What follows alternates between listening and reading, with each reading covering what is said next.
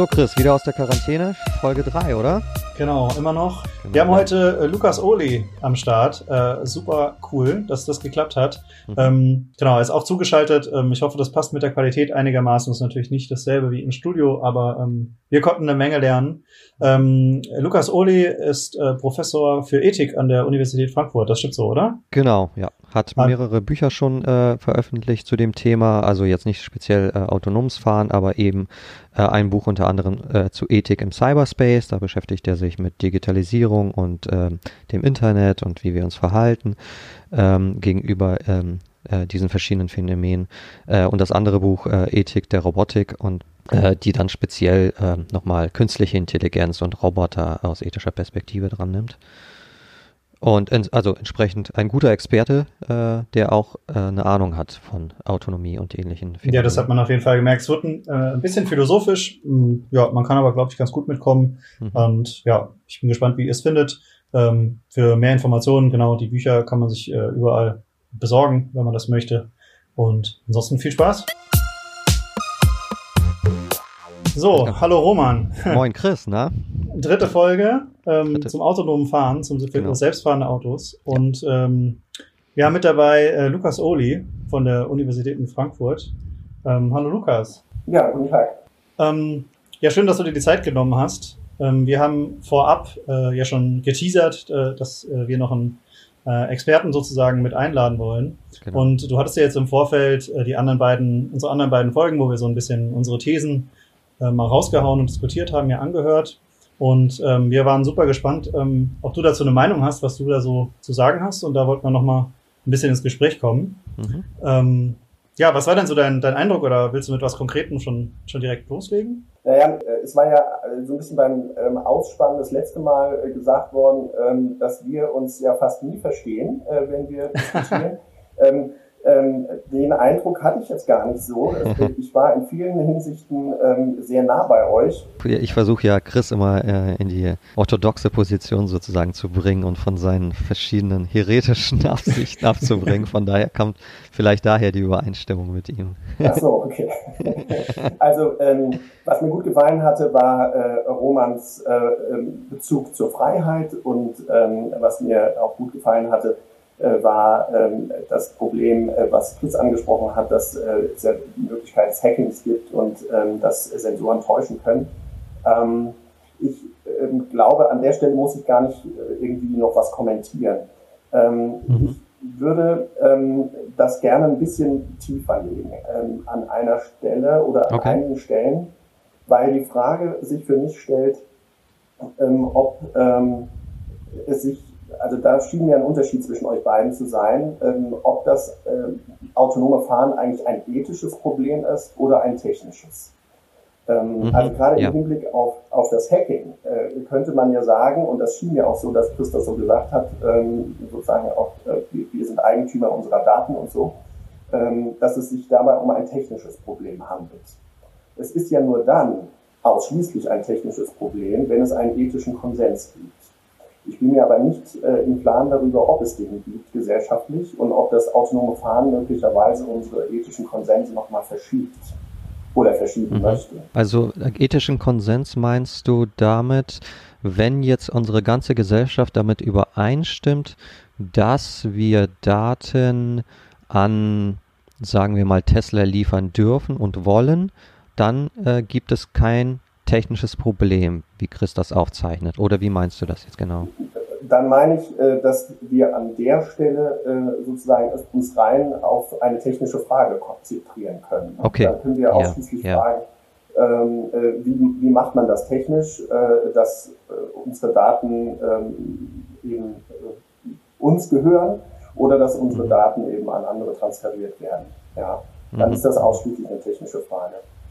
Ähm, ich glaube allerdings, dass sich etwas verschiebt äh, in ethischer Hinsicht. Und ich möchte das an, an diesem Beispiel, was ihr gebracht hattet, äh, das ist ja ein typisches Beispiel, ähm, das autonome Auto kommt in eine Situation, wo es zum Unfall kommen wird, unausweichlich, wird jetzt die Oma überfahren oder wird das Kind überfahren. Das war, glaube ich, euer Beispiel. Genau, ähm, genau.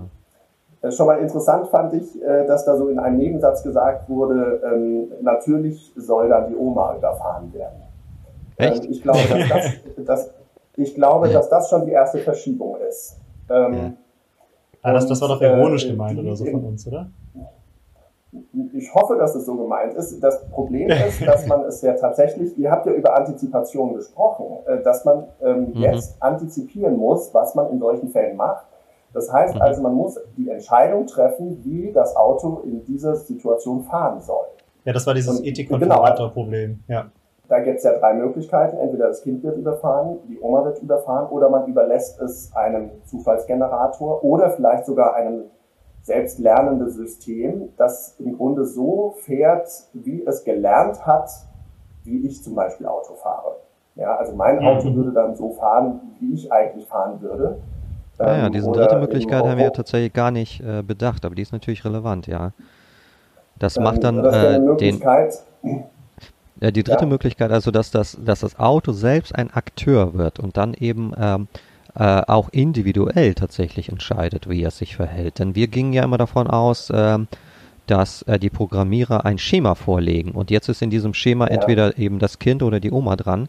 Äh, du sagst, es gibt noch die dritte Möglichkeit, nämlich dass das Auto selber lernt und zwar individuell. Jedes Auto lernt selber und das eine macht dann die Oma und das andere äh, das Kind platt. Äh, jetzt äh, mhm. flapsig gesagt. Genau. Okay, aber es wäre doch auch nur so eine Extrapolation, also das, der Computer würde quasi anhand von deinem Fahrprofil äh, dann versuchen zu überlegen, äh, ähm, an, mit diesen Grunddaten würde ich jetzt in die Oma rauschen zum Beispiel.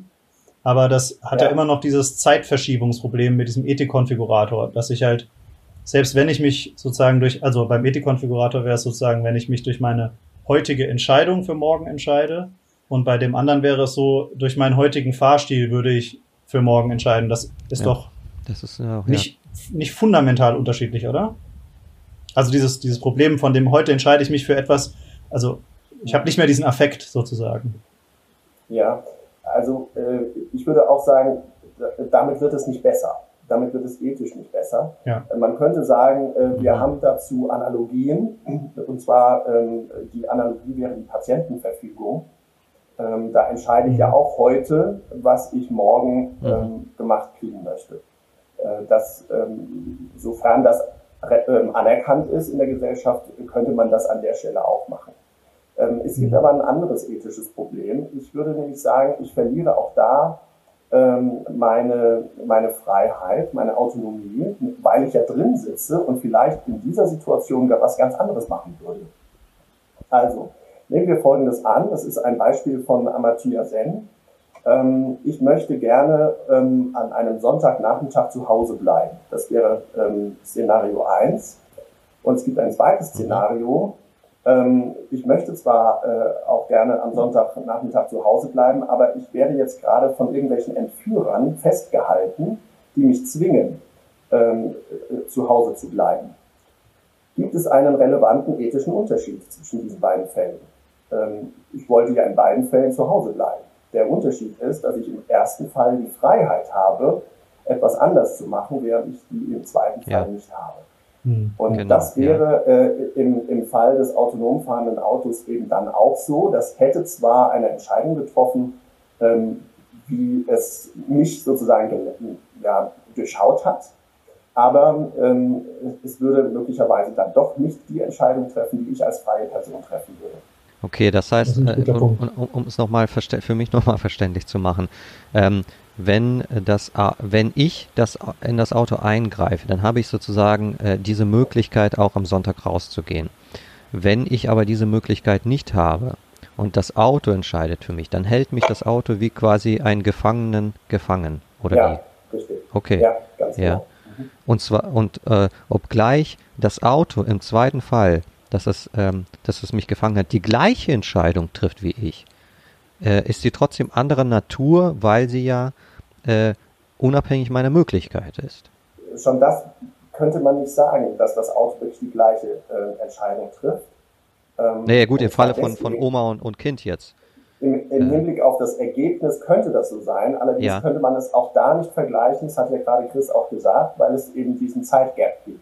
Ne? Ja. Der Punkt ist, äh, dass ähm, das Auto eben entscheiden kann, nur im Hinblick darauf, was ich bis gestern gefahren bin. Mhm. Ähm, und, äh, und eben nicht weiß, äh, ob ich das heute auch machen würde. Und ich weiß es ja selber nicht, weil es mhm. eben eine instinktive Entscheidung mhm. ist, ja. die ich treffe. Und die Frage ist natürlich, ob es für Instinkte Muster gibt. Also mhm. kann man instinktive Entscheidungen über Muster irgendwie abgleichen. Und da komme ich zu einem neuen Problem. Das neue Problem besteht eben jetzt darin, äh, dass Lebenswertentscheidungen getroffen werden müssen, äh, die wir vorher nie treffen mussten. Mhm. Wenn ich in so eine Situation als Mensch hineingerate, dann ähm, entscheide ich eben instinktiv. Und eine instinktive Entscheidung ist keine Lebenswertentscheidung. Also ich, ich fahre nicht ähm, das Kind oder die Oma um, weil ich sage, äh, Kinder oder Omas ja, sind ja. weniger ja. wert, sondern ich entscheide eben instinktiv, sozusagen grundlos. Oder mhm. ich würde vielleicht im Nachhinein sagen, ich konnte nicht anders. Aber das ist das etwas anderes, als zu sagen, äh, äh, das Kind ist weniger wert oder die, äh, die Oma ist weniger wert. Aber jetzt wertest du ja schon im gewissen Sinne, wenn ich so sagen darf, philosophisch die Instinktentscheidung äh, auf gegenüber der rationalen Entscheidung, sagen wir es mal so. Mhm. Mhm. Oder? Nein. Es geht doch nur um die Schuldfrage, ja oder?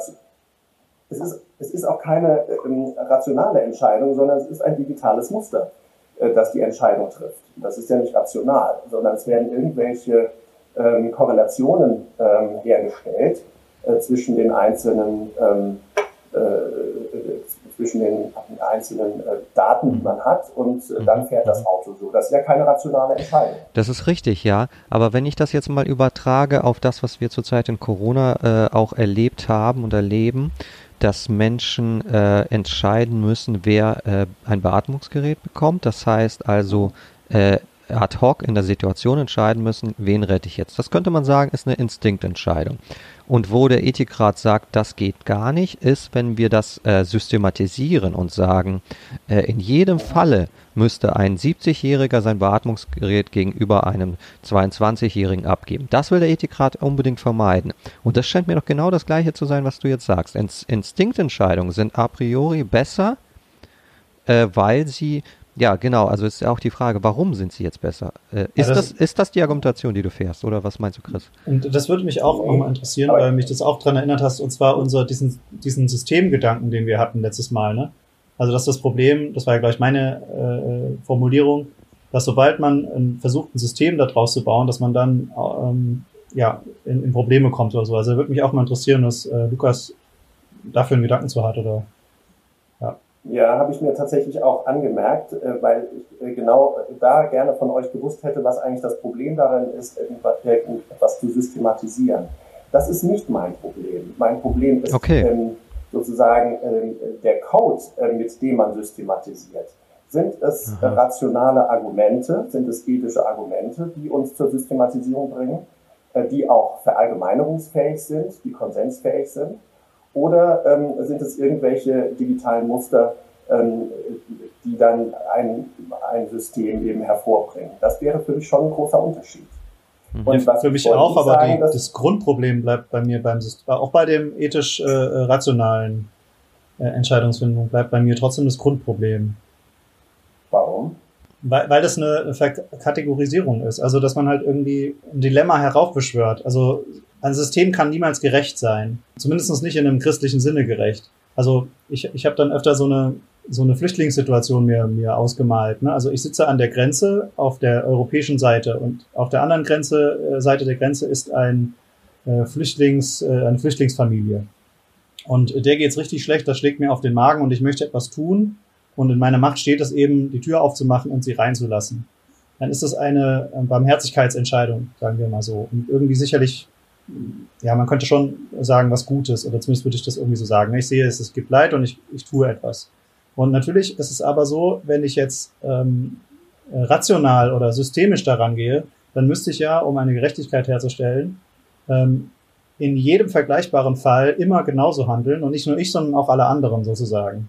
Mhm. Und dann kommt man eben in dieses Problem, ähm, was wir ja auch äh, in dieser Flüchtlingskrise immer hatten. Ja, ist das denn dann, äh, also bin ich entweder unfair, weil ich halt eine Familie in dem Fall bevorzuge, oder ich generiere ein anderes Problem, nämlich ich müsste alle Familien reinlassen. Und dann handle ich zum Beispiel als Politiker ja vielleicht auch gegen andere Interessen im Land. Ne? Es gibt ja vielleicht irgendwie Leute, die das doof finden, wenn, wenn man die alle reinlässt oder so. Also man, man kommt irgendwie systematisch gesehen da nie, nie so richtig raus. Also man kann nicht sagen, es gibt ein System, da schmeiße ich oben rein äh, die Parameter von der Flüchtlingsfamilie und dann sagt er mir immer, ja, den darfst du reinlassen und dann nicht.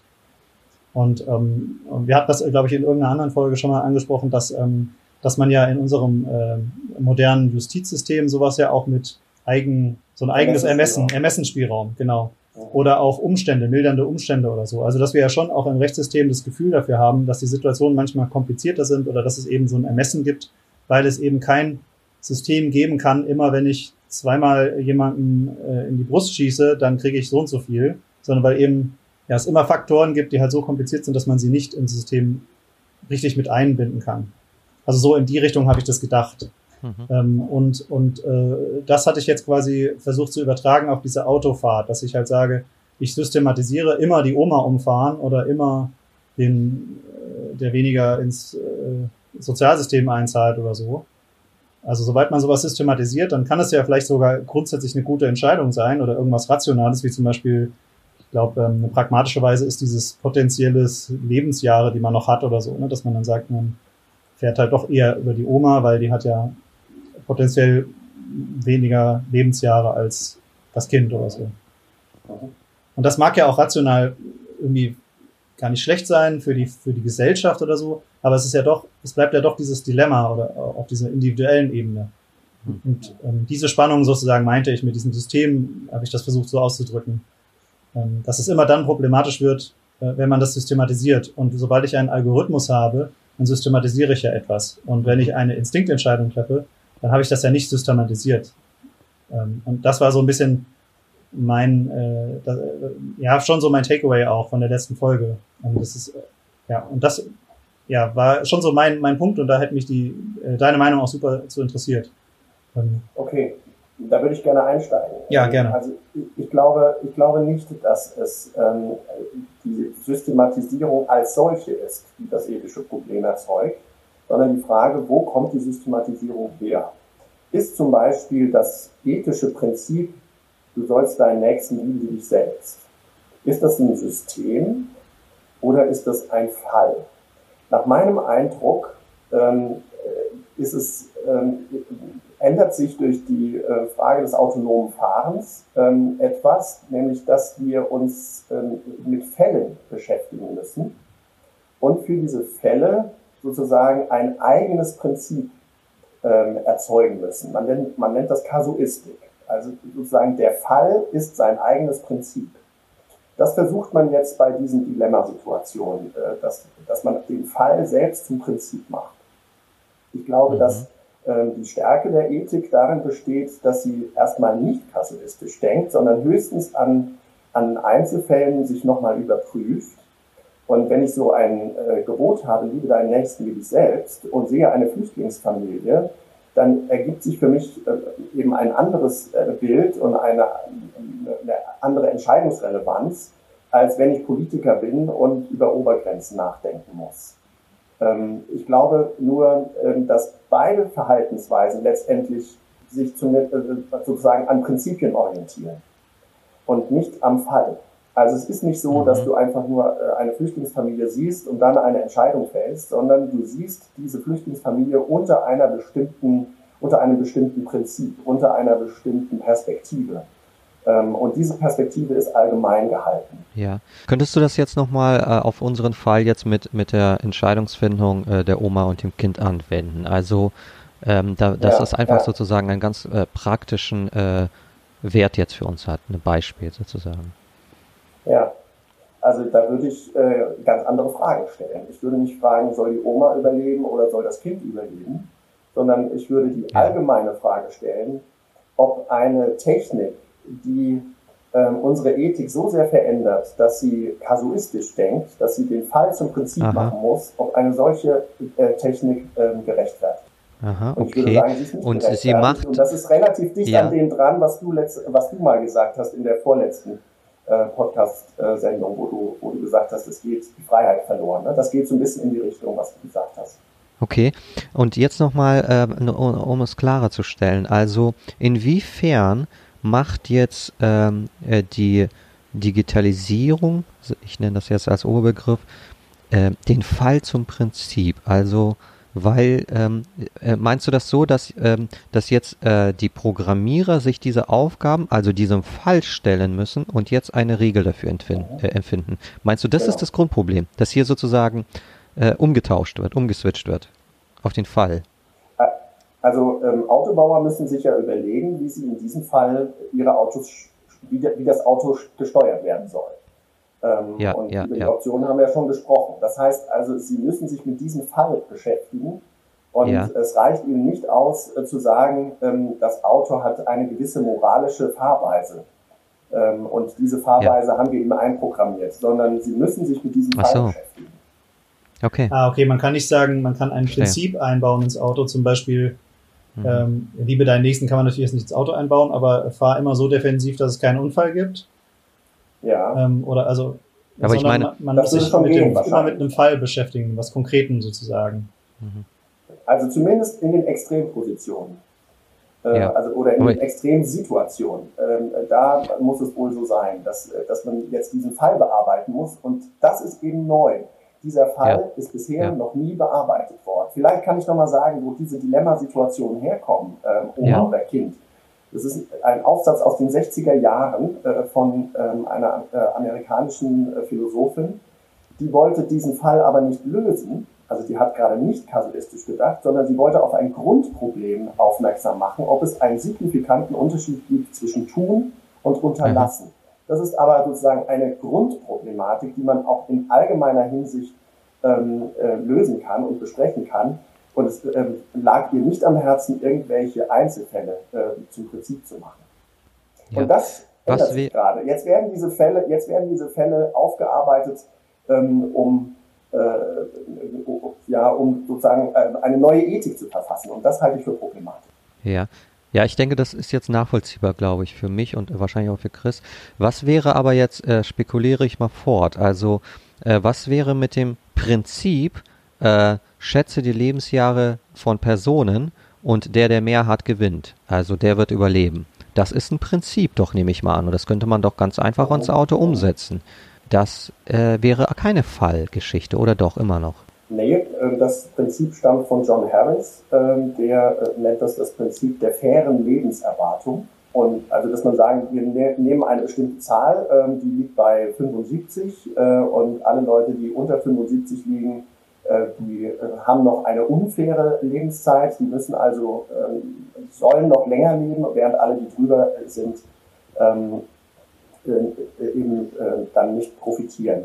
Mhm. Das wäre, klingt wie ein Prinzip, löst aber nicht alle Probleme. Mhm. Ähm, und zwar an der Stelle, wo du es äh, mit zwei Kindern zu tun hast und nicht mit Oma und Kind.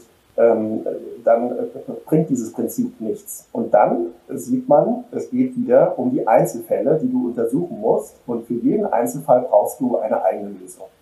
Ja, also ich habe immer noch ein bisschen das Problem, ob wir im Leben nicht eigentlich doch immer mit einzelnen Fällen zu tun haben. Also natürlich kann man, äh, ist, ist das, was du jetzt aufzeigst, ganz richtig. Es geht äh, bei den Programmierern genau darum, dass sie jetzt irgendwie mit Dilemma arbeiten müssen, anstatt mit äh, Prinzipien und Deontologie vielleicht, könnte man das so nennen. Ähm, ich weiß nicht, ob das passt. Aber jedenfalls ähm, das Leben besteht aber ja nicht aus Prinzipien. Also im Leben haben wir doch immer Einzelfälle. Also die Begegnung zwischen mir und dir, die Situation zwischen mir und dir, die fordert mich heraus. Und da kann ich mich natürlich an Prinzipien zurückerinnern. Was ist für mich wichtig? Aber da ist doch der Fall der konkrete, die konkrete Situation. Ja, dem stimme ich zu. Ähm, ich glaube nur nicht, äh, dass man es so weit treiben kann, dass man sagen kann, die Fälle sind so wichtig, dass am Ende die Prinzipien gar keine Rolle mehr spielen. Also ähm, ja. es gibt ähm, sozusagen ethische Grundorientierungen, die spielen irgendwie rein. Wie sie reinspielen, das lässt sich tatsächlich nicht, äh, jedenfalls nicht deduktiv ableiten. Wenn man es deduktiv mhm. machen würde, dann wäre es tatsächlich wieder ähm, das Auto, das nach meinem Muster fährt. Und das wäre dann wieder eine Systematisierung, die Chris ablehnt. Und da wäre ich auch äh, bei dir.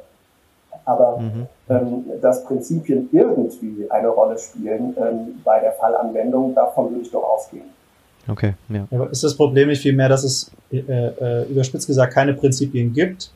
Also, ähm, das kommt mir zumindest gerade so vor. Also, dass ja das Dilemma ist, man muss immer sagen, äh, Oma und Kind, ja gut, dann haben wir da jetzt äh, meinetwegen diese Lebenserwartungssache, dann eben zwei Kinder und dann gibt's ja noch unendlich ähm, äh, Sachen mehr.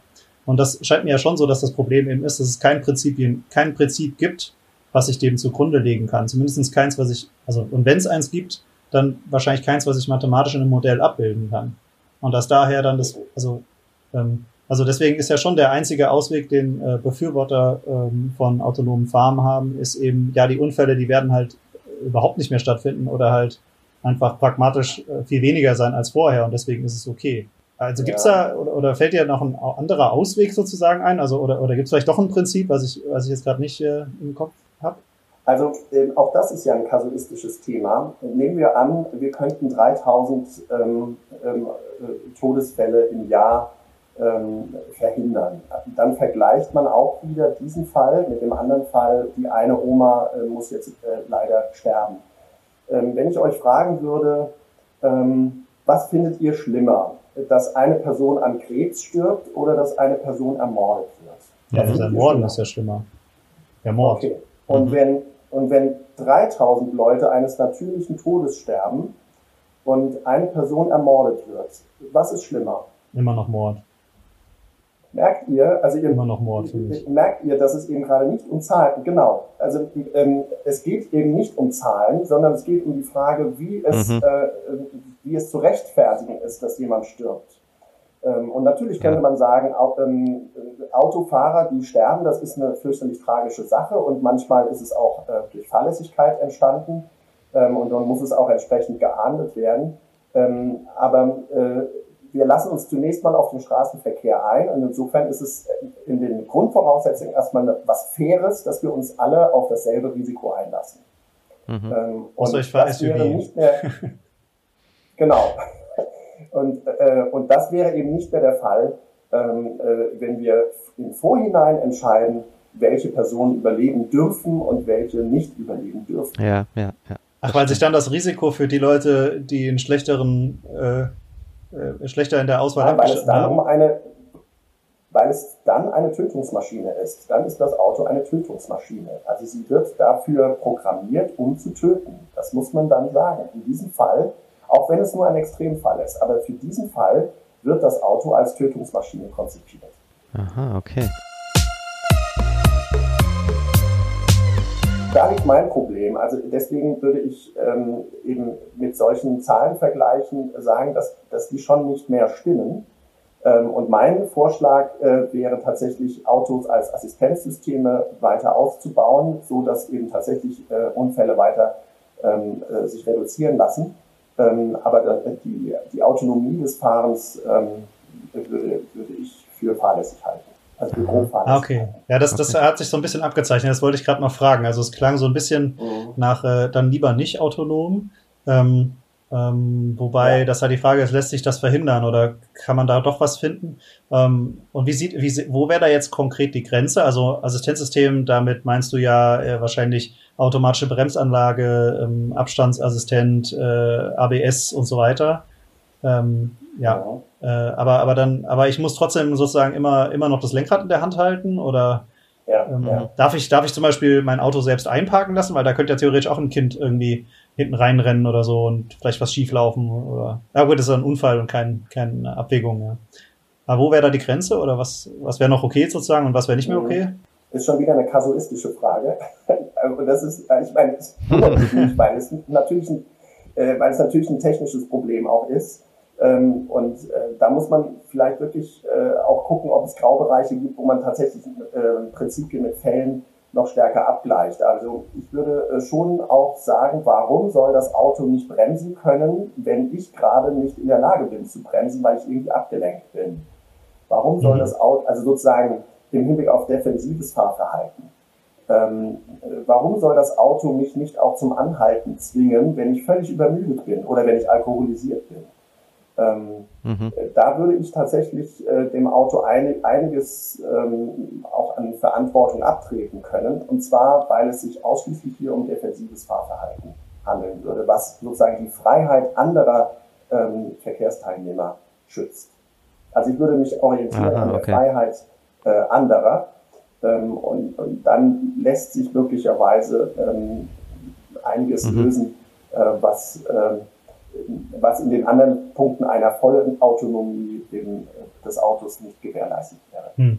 Okay, also ähm, das schränkt natürlich auch meine Freiheit ein, wenn das Auto dann irgendwann sagt, äh, du bist aber leider zu müde, da habe ich vielleicht nur ähm, eine Bindehautentzündung oder so und das lässt mich ja nicht mehr fahren. Also das wäre auch was, wo ich dann sagen würde, ob ich das will von meinem Auto. Ja. Aber ähm, die, die, die, äh, ja. äh, ich hatte jetzt konkret, also mein, mein Auto zum Beispiel hat ein äh, Abstandstempomat. Du nicht kaufen. Äh, und der ist natürlich auch defensiv ganz sinnvoll, ähm, ne, weil, weil das automatisch äh, runterbremst, wenn es merkt, dass da vorne, das Auto vor mir fährt langsamer. Aber es beschleunigt ja auch. Also wäre das schon offensiv sozusagen? Also würdest du das schon ethisch nicht mehr vertreten können oder? Also ich will natürlich jetzt darauf hinaus, gibt es vielleicht doch noch eine bisschen konkretere Grenze oder so, oder ähm, kann man das dann auch, ist es dann wieder nur kasu kasuistisch? Also ähm, tatsächlich äh, wittere ich das äh, in diesen Fragen. Ähm, gibt es eine Grenze, die man konkret bestimmen kann und unter konkret verstehst du dann den Fall, den Einzelfall? Mhm. Ähm, mhm. Ich würde sagen, ko konkret ähm, kann man ja auch bestimmte Prinzipien verstehen. Also zum Beispiel das Nächstenliebegebot äh, oder defensives Fahren, ähm, rücksichtsvolles Fahren oder so sind für mich auch konkrete Prinzipien, die sich dann äh, in bestimmten Situationen äh, niederschlagen können. Ähm, insofern würde ich mich auf diese Diskussion nicht so gerne einlassen. Das ist vielleicht tatsächlich dann ein technisches Problem. Da müssen Techniker vielleicht auch einen Vorschlag machen. Ähm, der Vorschlag würde allerdings nicht darin bestehen, äh, wie offensiv darf das Auto fahren, ähm, sondern äh, wie lassen sich diese Prinzipien ähm, auch ähm, als Muster umsetzen, dass sie verlässlich sind. Also dass man wirklich sagen kann, das Auto fährt jetzt wirklich nach diesem ethischen Prinzip. Hm. Ja, ich, ich habe mir, warum ich gefragt habe, ist, ähm, ich bin ja auch äh, Ingenieur tatsächlich und äh, ich arbeite jetzt nicht in der Autobranche, aber angenommen, ich, ich würde das tun und ich entwickle gerade so ein Assistenzsystem, zum Beispiel ein äh, äh, diesen Abstandstempomaten oder so, der eben nicht nur rein defensiv ist oder so. Und dann äh, fällt es mir schon schwer, ähm, für mich persönlich in meiner Verantwortung zu entscheiden, ähm, wo arbeite ich daran mit und wo darf ich nicht mehr dran, also aus ethischen oder Gewissensgründen nicht mehr dran mitarbeiten. Und ähm, klar ist das jetzt vielleicht schwierig. Also was mache ich denn als konkretes Individuum, was da arbeitet und ethisch handeln möchte? Also klar, diese Fragestellung gibt's ja auch mit, mit äh, noch, noch viel stärker wahrscheinlich in der Waffenindustrie oder so, aber und manche Leute haben vielleicht gar kein Gewissen. Aber jetzt, also mir ist es gerade, ich, ich will dich da nicht zu schnell rauslassen, weil, ähm, weil das konkrete Problem ja von konkreten Menschen sozusagen, die in einer konkreten Entscheidungssituation stecken, dann irgendwie ja auch ja, gelöst werden muss und die halt nicht nur alleine zu lassen. Oder vielleicht muss man sie auch alleine lassen oder die müssen das eben mit ihrem Gewissen ausmachen, weiß ich nicht. Aber gibt's da noch äh, irgendwie einen Leitfaden oder so? Ja.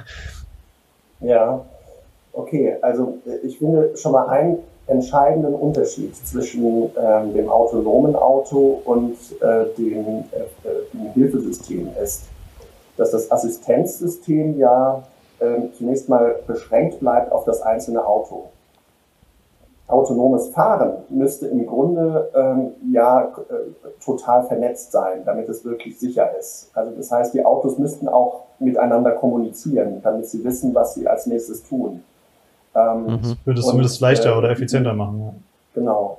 Ähm, Ob es effizienter ist, es gibt ja, glaube ich, große äh, Energieprobleme damit, äh, wenn man das tatsächlich machen würde, aber ähm, es wäre tatsächlich äh, im Hinblick auf Sicherheit wohl verlässlicher. Aber äh, beim, bei dem Assistenzsystem, da kann man doch tatsächlich sagen, das, kann, das lässt sich individualisieren. Das heißt also, ich könnte zum Beispiel ähm, als äh, Autokäufer entscheiden, ich möchte, ich möchte ein christliches Auto fahren. Und jemand anderes, der kein Nichtchrist ist, sagt, ich möchte gerne ein, ein kantianisches Auto fahren, der das also so fährt, wie Immanuel Kant fahren würde. Ähm, das wäre doch kein Problem. Ähm, der weil, langweiligste Autofahrer aller Zeiten. alle individuell. Genau. Ähm, ähm, und das wäre kein Problem, weil wir sowieso uns nur Assist also sozusagen von den Autos nur Assistenz äh, erhalten. Ähm, und die wäre dann allerdings doch ziemlich transparent und verlässlich. Also ich wüsste, wie das Auto mich abbremst. Und du müsstest ja nicht ähm, ein Auto kaufen, das dich zwingt, ähm, bei deiner Bindehautentzündung äh, stehen zu bleiben. Was übrigens gar nicht schlecht wäre, wenn du dann stehen bleibst. ich würde gerne noch äh, intervenieren kurz. Ähm, wir, sind, wir sind fast am Ende. Ähm, ähm, ich habe jetzt wirklich, deine Perspektive ist wirklich sehr interessant für mich. Also äh, äh, du, du kehrst die Sichtweise um, wie wir, wie wir ethische Entscheidungen treffen. Entweder wir treffen sie von den konkreten Fällen heraus und, zwingen uns sozusagen ständig Dilemmata zu lösen, oder wir versuchen sozusagen von, von, von Leitperspektiven, von Prinzipien äh, auszugehen, äh, um dann ähm, äh, sozusagen eine Intuition dafür zu gewinnen, äh, ähm, was für mich wichtig und richtig wäre. Ähm, jetzt jetzt ähm, wäre ja so etwas wie ein kategorischer Imperativ, du hast Kant ja gerade genannt, genau das, also ein Prinzip. Ähm, jetzt, jetzt hätte ich zwei Fragen genau dazu, jetzt aber wirklich äh, spekulativ.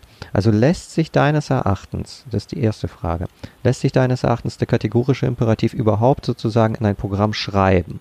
Wenn das äh, möglich wäre, ähm, würde er, also würde eben dieses äh, Auto des, des kategorischen Imperativs würde das äh, die Kasuistik aufhebeln, weil es ja quasi ein Individuum wäre, das Auto wäre ein Individuum, das die Entscheidung nach dem kategorischen Imperativ treffen würde. Das ist die zweite Frage.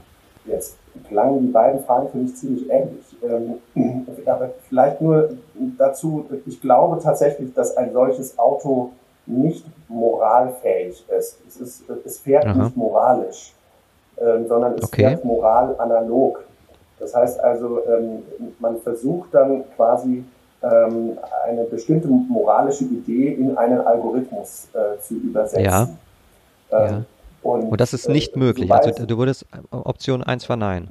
Also man könnte sagen, vielleicht ist es in den Effekten, in den Ergebnissen äh, möglich, äh, partiell möglich. Das könnte ja. ja. uns auch schon reichen. Also das könnte auch den Ingenieuren reichen, ja. dass sie sagen, wir wollen ja nicht, dass ein Auto philosophieren kann, sondern wir wollen, dass es richtig fährt. Ähm, und, äh, mhm. und wenn es in den Ergebnissen so fährt, wie Immanuel Kant fahren würde, dann äh, kann es zwar sich noch nicht ethisch verhalten, aber in den Ergebnissen würde es das vielleicht schon tun. Ich glaube trotzdem, dass ein Kantianer ähm, kein autonomes Auto kaufen würde. Wahrscheinlich. Das nehme ich zwar auch an, ja. Er würde ja auch nicht viele andere Sachen nicht machen. Ja. Aber okay, also äh, okay, ich verstehe, du verneinst die Frage 1, äh, verneinst die KI lässt sich, äh, also der kategorische Imperativ, Entschuldigung, lässt sich nicht äh, imitieren, äh, also er lässt sich imitieren, ist aber dadurch nicht äh, ein moralisches Auto. Das, das schließt er aus. Was ist ja jetzt mit der zweiten Frage? Also, äh, gesetzt den Fall, es wäre möglich, äh, dass das ein moralisches Auto wäre nach dem kategorischen Imperativ. Das ist jetzt auch nur eine Hypothese. Also würde dann das Prinzipien- und Kasuistikproblem gelöst? Also bei Kant bin ich da äh, unsicher. Das glaube ich nicht, ähm, dass, dass es sich überhaupt realisieren lässt. Und ich wüsste deswegen auch gar nicht, wie ich deine Frage beantworten könnte. Ja. Okay. Ähm, mhm. Weil wie müsste sozusagen der kategorische Imperativ beschaffen sein, damit er dann ähm, letztendlich zu, zu einer Kasuistik wird? Ähm, der, der Punkt wäre doch, ähm, dass der Kantianer äh, in so einer Situation, ähm, Oma oder Kind, in so einer Dilemmasituation, ähm, sich so verhalten müsste, nach der Maxime verhalten müsse, ähm, nach der er zugleich wollen könnte, dass sie ein allgemeines Gesetz wird. Und das kann er nicht wollen, mhm. in keinem Fall. Er kann nicht wollen, dass, mhm. in, in, dass immer die Oma überfahren wird und er kann nicht wollen, dass immer das Kind überfahren wird und er kann auch nicht wollen, ähm, dass, dass es dem Zufall überlassen bleibt. Das heißt, also ja, er kann okay. gar nicht in so ein Auto einsteigen wollen. Ähm, anders mhm. wäre es bei anderen moralischen Systemen, ähm, mhm. die, sagen wir mal, technikaffiner sind, wie zum Beispiel der Utilitarismus, der ja, ja. sozusagen Nutzen und Schaden errechnet. Ähm, da lässt es sich natürlich viel einfacher herstellen. Nach meinem Eindruck ist eben der Utilitarismus äh, in allererster Linie eine, eine intuitive ähm, Berechnungsmethode, übrigens intuitiv, also sie würde bei einem Dilemma in ähnliche Probleme geraten. Ähm, aber ähm, äh, es ist eine, ist eine Ethik, die in gewisser Weise technikaffin ist, weil sie moralische Probleme ja. dadurch lösen möchte, dass sie die Lösungen errechnet. Ja, das fand ich ja wirklich spannend. Aber das heißt ja also, nicht, dass äh, der, der kategorische Imperativ eignet sich nicht äh, zu diesen Dilemma-Lösungen. Das, das finde ich gut. Ja, wenn man sagt, im Utilitarismus geht es leichter zu lösen, dann heißt das nicht, dass wir jetzt dem Utilitarismus folgen sollen.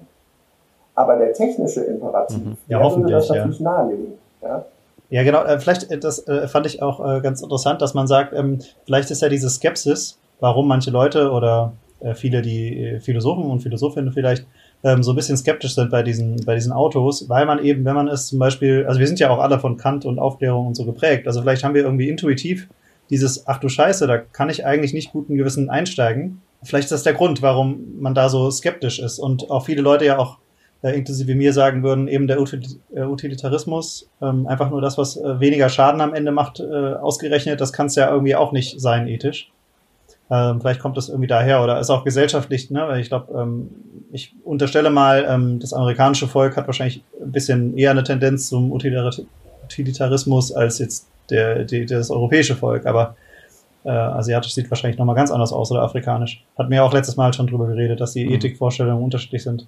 Aber ähm, das Problem äh, scheint mir doch schon auch zu sein, dass diese Denkweisen anders sind. Also dass die menschliche Philosophie, so nenne ich sie mal, eben ganz andere Grundprinzipien hat die teilweise auch nicht umsetzbar sind, eben in dieser ähm, Algorithmenwelt.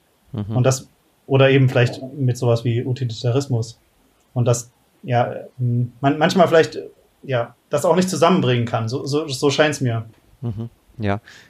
Genau, genau wie mit diesen Prinzipien. Ne? Ich, kann, ich kann mir Prinzipien und Werte für mein menschliches, politisches und was auch immer Handeln irgendwie rauslegen, wie unter anderem auch Liebe, mein, äh, Liebe deinen Nächsten. Aber das kann ich in der Technik ja nicht kann ja nicht einen Computer schaffen, zumindest geht man momentan nicht davon aus, der, der sowas wie Nächstenliebe ernsthaft praktizieren kann. Ja. Mhm. ja, ich fand auch genau diese Perspektive, äh, das, das ist das, was, glaube ich, auch diesen, diese Folge jetzt in diesem Podcast stark gemacht hat. Ähm, dass ähm, Lukas, so, so verstehe ich ihn, davon ausgeht, es lassen sich viele Dinge, die in unserer Lebenswelt selbstverständlich sind, gar nicht äh, in diese Digitalisierungsdenkungsart äh, umsetzen. Mhm. Und das äh, betrifft dann ähm, das autonome Fahren, weswegen es ja ein unethisches wäre, wenn wir Autos nach bestimmten Mustern konstruieren. Ist das in etwa das, was wir als sozusagen jetzt als ähm, Zusammenfassung äh, so festhalten können, Lukas? Ja, damit kann ich gut leben. Okay, sollen wir mal zu Ende kommen? Ja, Chris? okay. Also vielleicht kann ich nochmal sagen, dass ich es äh, sehr nett finde, dass ihr mich eingeladen habt, äh, dass es mir Spaß gemacht hat, mit euch zu reden äh, und dass es ein tolles Gespräch war, auch mit Chris sogar mal ausnahmsweise. ich fand ich fand's auch äh, ja sehr interessant und habe viel Neues gelernt. Ja. Super super cool, dass du dir die Zeit genommen hast ähm, ja, vielleicht haben wir irgendwann nochmal ein anderes äh, ethisches Problem, wo wir auf dich zurückgreifen. Ja, definitiv. Also ich, ich fand ich fand's auch. Also diese Folge hat nochmal gezeigt, also wenn wir den ethischen Blick auf jeden Fall auf irgendein Phänomen nochmal vertiefen wollen, dann ist das doch sinnvoll, nochmal ähm, Lukas oder eben andere Spezialisten hinzuzuziehen, ähm, die da nochmal klarer strukturieren, worin, worin eigentlich die ethischen Probleme liegen. Das fand ich heute sehr, sehr aufschlussreich. Also vieles, was wir gesagt haben, hatten wir vielleicht äh, intuitiv schon irgendwie einigermaßen richtig gesagt. Wir haben aber gar nicht wa verstanden, warum wir das so gesagt haben. Und das ist vielleicht jetzt diese Folge nochmal besser klar geworden, finde ich. Vielen Dank nochmal, Lukas. Ja, sehr gerne. Ja, das äh, war's die Folge mit Lukas Oli ähm, mhm. über Ethik und künstliche Intelligenz in autonomen Autos. Mhm. Als Reaktion auf unsere ersten beiden Folgen, die ihr euch auch nochmal gerne anhören könnt. Genau, und wenn ihr Feedback habt, gerne auch zu den alten Folgen, schickt uns eine Mail info at netztheologen.org oder bei Instagram und Twitter Netztheologen, da findet ihr uns auch. Folgt uns und so weiter. Ähm, wir freuen uns auf euer Feedback und ja, bis dahin. Bis zum nächsten Mal. Jo. Ciao.